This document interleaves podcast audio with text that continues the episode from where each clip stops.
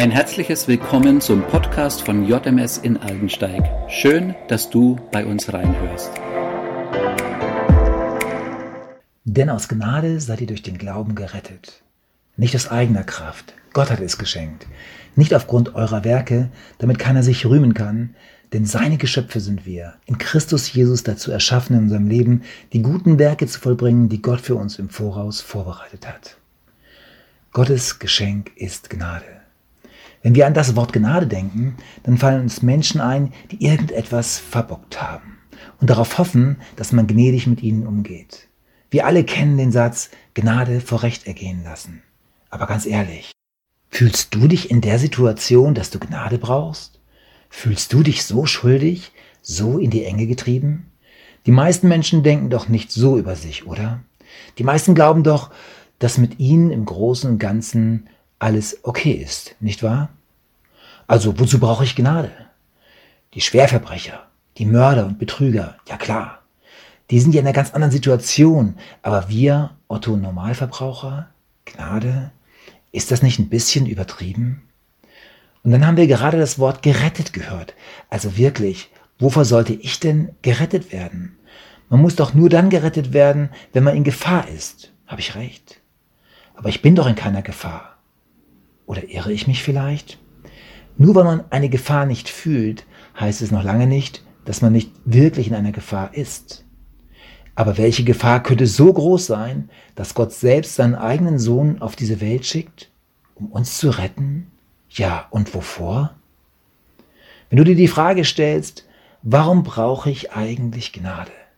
Ich bin doch ein guter Mensch dann vergleichst du dich mit den Leuten in deinem Umfeld. Und im Großen und Ganzen sind die meisten Personen in deinem Umfeld wie du selbst. Und wenn du dich mit ihnen vergleichst, stehst du wahrscheinlich ganz gut da. Ja, okay. Man ist vielleicht nicht immer überall 100% korrekt. Die eine oder andere Notlüge rutscht einem schon mal heraus.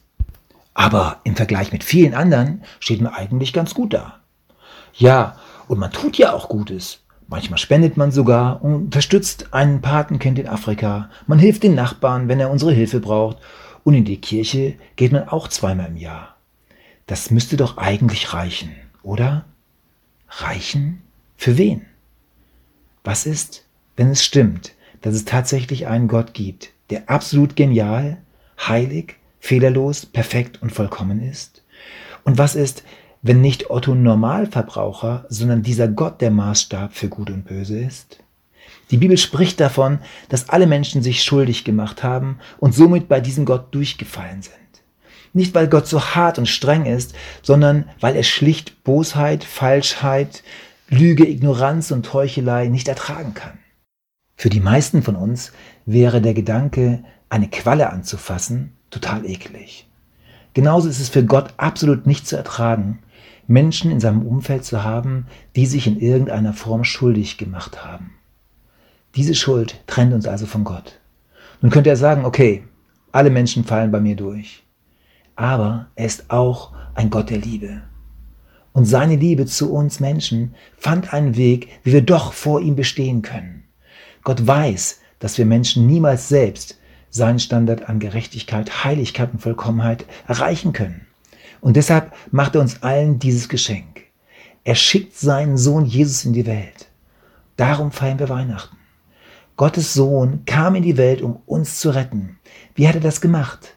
Mit seinem ganzen Leben hat Jesus den Maßstab Gottes entsprochen.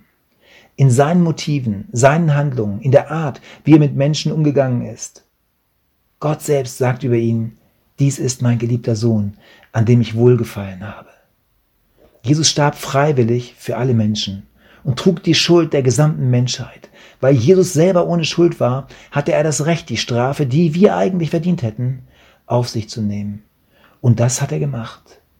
Jeder Mensch, der einsieht, dass er dem Maßstab Gottes mit seinem Leben nicht entsprechen kann und dieses Geschenk für sich persönlich in Anspruch nimmt, der erfährt Vergebung. Und durch diese Vergebung können wir die Nähe Gottes und Liebe Gottes ganz neu erfahren. Denn Gott möchte gerne Gemeinschaft mit uns haben. Die Trennung ist weg.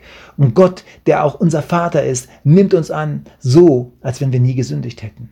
Das ist das Geschenk, das Gott uns am Weihnachten macht. Er schenkt uns tatsächlich seine Gnade.